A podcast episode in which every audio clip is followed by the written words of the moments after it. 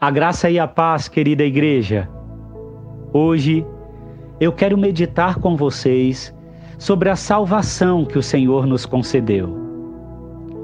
Todo servo do Senhor, todo filho de Deus, todo aquele que creu e se curvou diante da graça, que se manifesta salvadora a todos os homens, foi salvo e chamado para desenvolver sua salvação.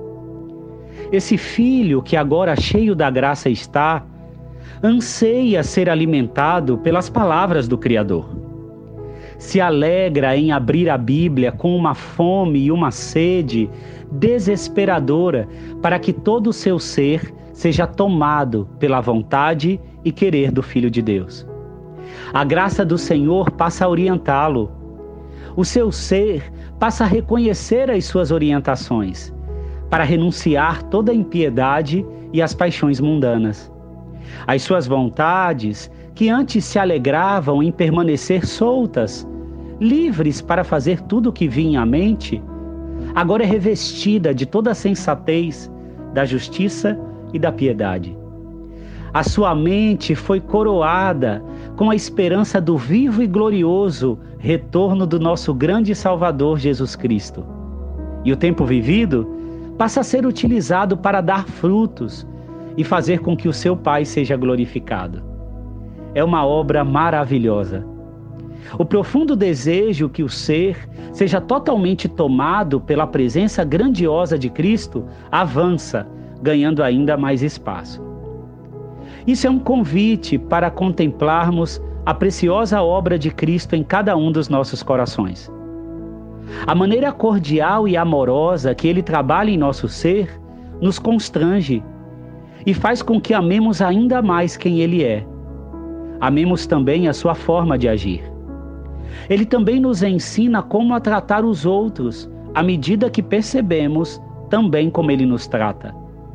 O perdão que nos concedeu de forma abundante, independente da magnitude do mal que nossas obras promoveram, também esmaga o nosso eu quando ele não se sente digno de receber o perdão do Pai, convencendo-o com muita cordialidade.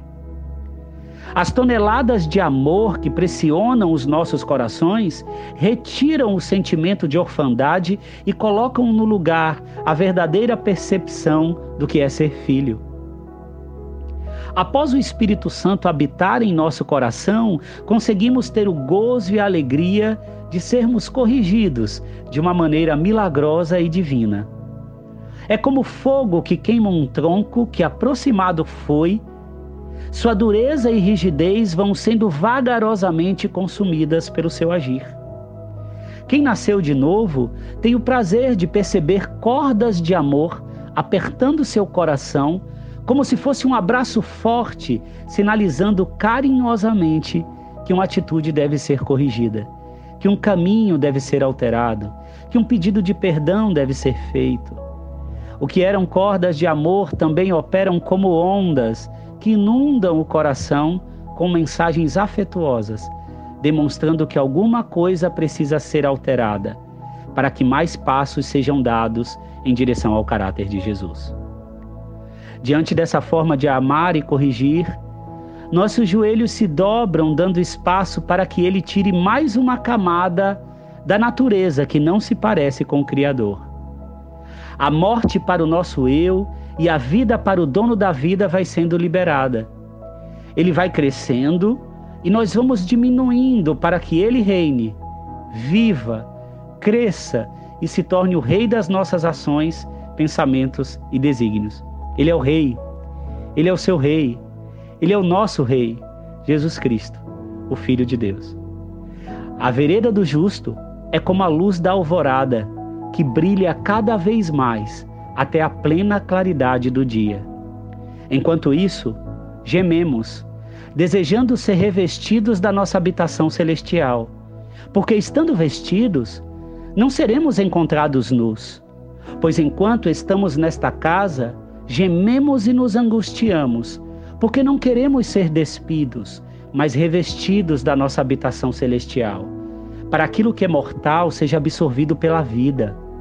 Foi Deus que nos preparou para esse propósito, dando-nos o Espírito como garantia do que está por vir. Ele enxugará dos seus olhos toda lágrima. Não haverá mais morte, nem tristeza, nem choro, nem dor, pois a antiga ordem já passou.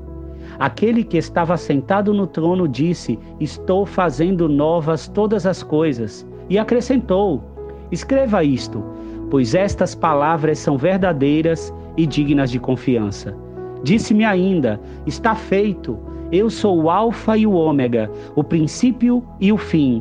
A quem tiver sede, darei de beber gratuitamente da fonte da água da vida. O vencedor herdará tudo isto, e eu serei seu Deus, e ele será meu filho. Você e eu somos filhos de Deus. Vamos orar?